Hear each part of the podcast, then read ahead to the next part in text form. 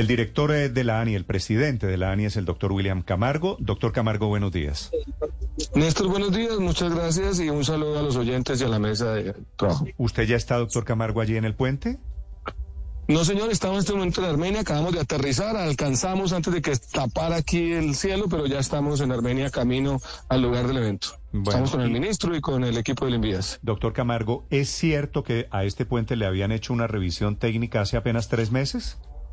Sí, tenemos información de interventoría y concesionario que hace tres meses se hizo efectivamente una patología estructural, se revisaron, digamos, las condiciones estructurales y no se evidenció un elemento o alguna eh, falla que pudiera, digamos, poner en riesgo la estabilidad del puente. Es la información que inicialmente tenemos y que será obviamente confrontada en el proceso de investigación que ya estamos adelantando. Sí, es, es bonita la, la expresión una patología estructural. Eso quiere decir una revisión técnica, doctor Camargo. ¿Y por qué no detectaron que el puente estaba a punto de caerse o qué pudo haber pasado?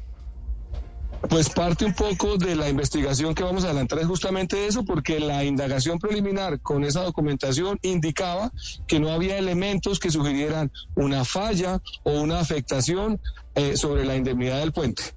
Eh, por eso se habla de una falla súbita, que es parte del proceso que vamos a eh, documentar y que obviamente recogerá toda esta información y la evidencia de lo que encontremos en el sitio y obviamente el acompañamiento de una entidad independiente como la Sociedad Colombiana de Ingenieros. Sí. Doctor Camargo, ¿la patología estructural, la revisión técnica, la hizo la ANI o la hizo una revisoría contratada por el concesionario? Eso tiene un equipo especializado que contrata la, eh, el consorcio y que verifica además la interventoría. Esto tiene, digamos, unos elementos de validación y el equipo, obviamente, de supervisión de la entidad.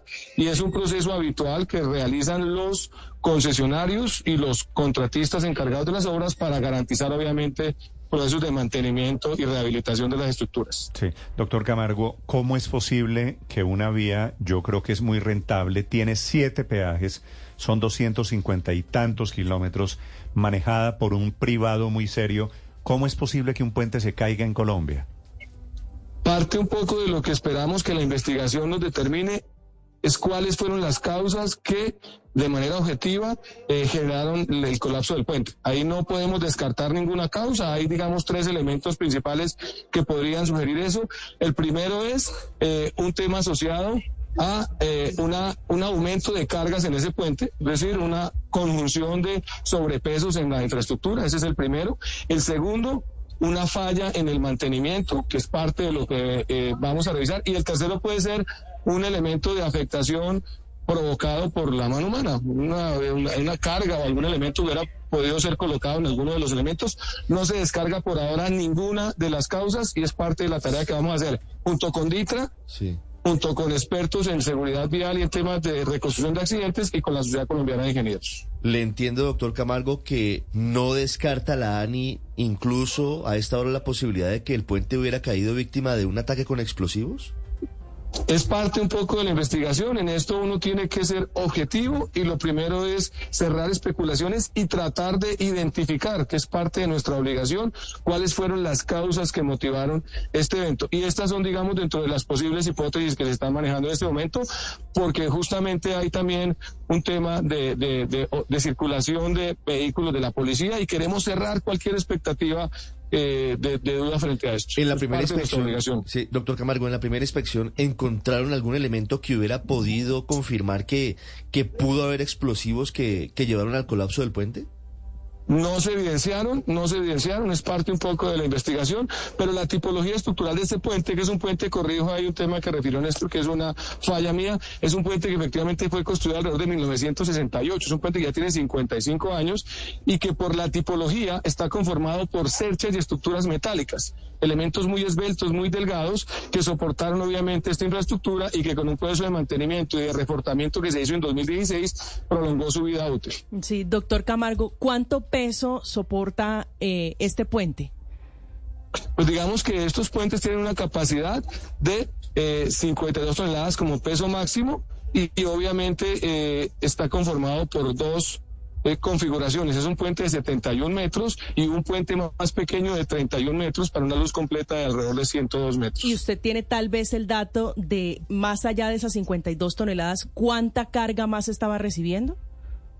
Eso es parte un poco de la investigación que estamos haciendo. Lo que tenemos de evidencia en este momento es que estaban circulando en el momento del evento cinco vehículos dos NPRs, dos tractomulas y un vehículo pequeño. Es parte de lo que la reconstrucción con autoridades como DITRA vamos a documentar y toda la información también de los manifiestos de carga de los vehículos que estaban circulando en ese momento por el puente. ¿Pero esa carga era inusual para ese puente, doctor Camargo? No, no es dentro de las cargas que, eh, puede, digamos, esperar que un puente de esto soporte. Hay que confrontarlo con los manifiestos de carga y con efectivamente la evidencia de paso que tenemos allí, que es parte de la reconstrucción que vamos a hacer documental. Me devuelvo a la tercera hipótesis que manejan hoy, es la posibilidad de que haya sido un atentado. ¿Por qué vinculan ustedes el hecho de que eh, uno de los camiones o dos de los camiones que eran de la policía, que llevaban chalecos de la policía, estuvieran en, en el momento del colapso del puente con esa posibilidad? ¿Hay algún testimonio, hay algún elemento adicional que les permita no descartar esa posibilidad? Pues digamos que eso es parte de la investigación. Cuando se aborda la investigación sobre un tipo de eventos de estos, todas las hipótesis tienen que ser consideradas de inicio y solo la información de detalle es la que empezará a descartarlas. Sí. ¿Ayer hubo algún tipo de, de reporte que le hayan dado a usted sobre las posibles causas iniciales del colapso? ¿Hubo revisión de, de los ingenieros? No, lo que se hizo inicialmente fue acordonar la zona, atender a las víctimas y restablecer condiciones de alternativas de tráfico y ya estamos nosotros, el día de hoy se destaca una comisión y también interventoría para hacer los registros, empezar prácticamente la necropsia de esa estructura. Eso es un ejercicio de detalle que es muy parecido a la reconstrucción de un evento de un siniestro de aviación porque obviamente hay que desmontar la estructura, el tema está en este momento completamente acordonado y hay que documentar obviamente con acompañamiento de expertos y obviamente cada una de las disciplinas. Ahí tenemos un tema de cimentación, de estructura del puente y de cargas dinámicas, los vehículos que estaban circulando por allí, que nos permitirán configurar las posibles hipótesis que posteriormente serán confirmadas. ¿Alguien, algún experto hasta este momento, doctor Camargo, le ha validado la hipótesis a usted del posible atentado? No, señor, no hay sobre eso ninguna, por eso no descartamos y parte de la tarea es justamente empezar a cerrar las pesquisas de esa indagación. Muy bien. Doctor Camargo, ¿me confirma la fecha en que fue construido este puente? La información que tenemos entregada por el concesionario, porque teníamos un reporte inicial de envías que después lo confirmamos, es 1968. Eso es parte también de la reconstrucción documental que tenemos que hacer. El concesionario tiene una información, obviamente, y eso es lo que nos refiere de, la verificación que hizo. Yo lo tenía construido en 1984, doctor Camargo. Sí, Néstor, esa fue una imprecisión que este servidor presentó ayer en la primera información muy rápido que nos pidieron y la hicimos confrontando a un experto que había conocido esa eh, estructura. Claro, es diferente un puente construido en el 84 o en el 68. Pudo ser eventualmente. Así es, Néstor. Eh, sí, entonces pudo ser, doctor Camargo, o puede ser la hipótesis de la fatiga de metal. Eso es parte de la investigación lo que se hace cuando se hace un reforzamiento, que fue lo que tuvo ese puente en 2016, es extender el periodo de vida, revisar las juntas, hacer una, un reemplazo de estructuras y eso es parte un poco de lo que el concesionario hizo justamente para extender esa vida útil, que es una forma también de hacer que los eh, las infraestructuras alarguen su periodo de operación. Y un mantenimiento riguroso es lo que permite que eso suceda. Por eso eh, hablamos de falla súbita, porque lo que inicialmente sugiere la información que nos entrega el concesionario interventor es que no había frente a eso una preocupación de un, de un deterioro progresivo en esa estructura. Sí. Es que si fue construido en el 68, lleva entonces más de medio siglo en operación, exactamente 55 años. ¿Cuántos puentes más hay en el país, doctor Camargo, con 50 eh, años de construidos como este?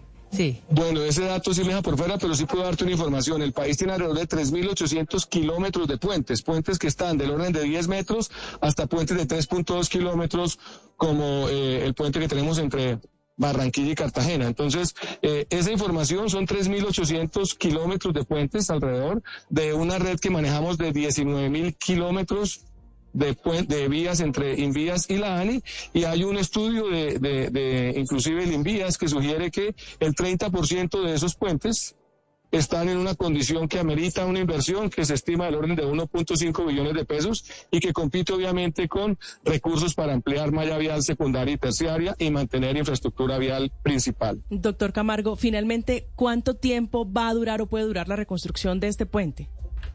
Lo que esperamos hoy es un dato del concesionario. No esperaríamos que tengamos un periodo superior a 45 días para restablecer condiciones adecuadas de operación. Es parte del cronograma que esperamos conciliar con él hoy porque depende un poco de la disponibilidad de una infraestructura de esa longitud, 70 metros, o eventualmente dos puentes que puedan suplir, digamos, esas luces que no son luces convencionales que se puedan conseguir de manera inmediata en el mercado. Mientras arreglan el puente, doctor Camargo, ¿siguen cobrando el peaje como si nada? Sí, efectivamente, lo que hay allí es una infraestructura que tiene, como decía Néstor, 250 kilómetros y que tiene unos compromisos de mantenimiento de operación que se tienen que preservar para que el resto de la infraestructura siga prestando el servicio al que estamos habituados los colombianos. Sí, eso me parece un poquito raro. Doctor Camargo, ¿usted ha hablado con la gente de, del concesionario de autopistas del café? Sí, señor, el día de ayer a las tres y media, tan pronto se verificó el evento, hablamos con ellos y revisamos obviamente la atención de la emergencia, la atención de las víctimas y el restablecimiento de condiciones alternas de tráfico en la zona. ¿Pero qué le dicen? ¿Ellos dan alguna explicación? Eh, ellos están también, pues, sobre la base de su ejercicio de seguimiento, evaluando qué fue lo que pasó y obviamente tenemos con ellos hoy en la mañana una reunión. Inicialmente nuestra preocupación inicial fue el restablecimiento y la atención a víctimas y adicionalmente el tema de alternativas de tráfico y ya el restablecimiento de la infraestructura es parte de la tarea que empezamos a cometer.